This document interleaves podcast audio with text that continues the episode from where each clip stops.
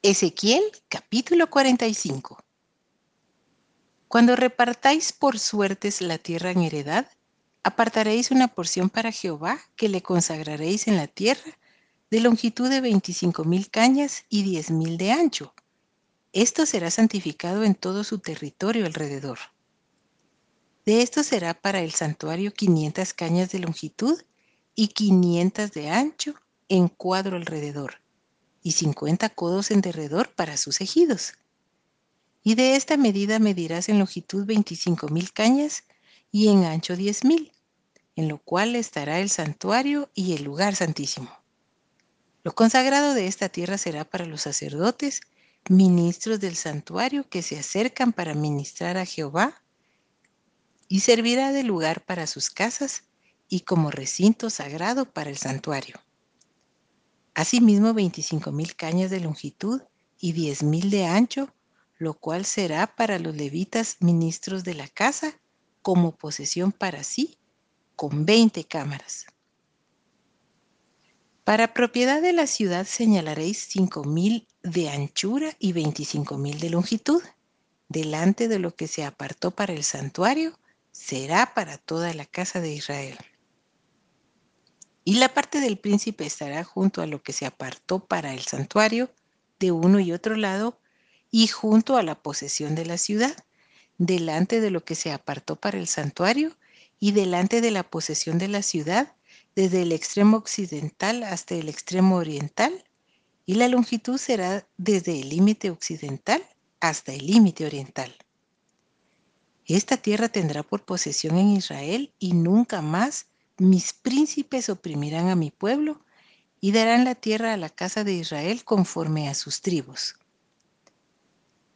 Así ha dicho Jehová el Señor. Basta ya, oh príncipes de Israel. Dejad la violencia y la rapiña. Haced juicio y justicia. Quitad vuestras imposiciones de sobre mi pueblo, dice Jehová el Señor. Balanzas justas, efa justo y va justo tendréis el efa y el vato serán de una misma medida. Que el vato tenga la décima parte del homer y la décima parte del homer el efa, la medida de ellos será según el homer. Y el ciclo será de 20 jeras. 20 ciclos, 25 ciclos, 15 ciclos o serán una mina.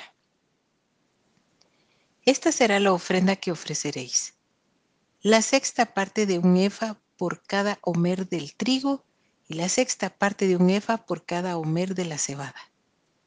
La ordenanza para el aceite será que ofreceréis un vato de aceite, que es la décima parte de un coro. Diez vatos harán un homer, porque diez vatos son un homer. Y una cordera del rebaño de doscientas de las engordadas de Israel para sacrificio y para holocausto y para ofrendas de paz, para expiación por ellos, dice Jehová el Señor. Todo el pueblo de la tierra estará obligado a dar esta ofrenda para el príncipe de Israel. Mas al príncipe corresponderá el dar el holocausto y el sacrificio y la libación en las fiestas solemnes, en las lunas nuevas, en los días de reposo y en todas las fiestas de la casa de Israel. Él dispondrá la expiación, la ofrenda, el holocausto y las ofrendas de paz para hacer expiación por la casa de Israel. Así ha dicho Jehová el Señor. El mes primero, el día primero del mes, tomarás de la vacada un becerro sin defecto y purificarás el santuario. Y el sacerdote tomará de la sangre de la expiación y pondrá sobre los postes de la casa y sobre los cuatro ángulos del descanso del altar y sobre los postes de las puertas del atrio interior. Así harás el séptimo día del mes para los que pecaron por error y por engaño, y harás expiación por la casa.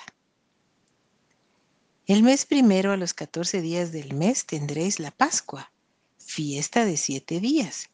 Se comerá pan sin levadura. Aquel día el príncipe sacrificará por sí mismo y por todo el pueblo de la tierra un becerro por el pecado y en los siete días de la fiesta solemne ofrecerá holocausto a Jehová, siete becerros y siete carneros sin defecto. Cada día de los siete días y por el pecado un macho cabrío cada día. Y con cada becerro ofrecerá ofrenda de un efa, y con cada carnero un efa, y por cada efa un hin de aceite. En el mes séptimo, a los quince días del mes, en la fiesta, hará como en estos siete días en cuanto a la expiación, en cuanto al holocausto, en cuanto al presente y en cuanto al aceite.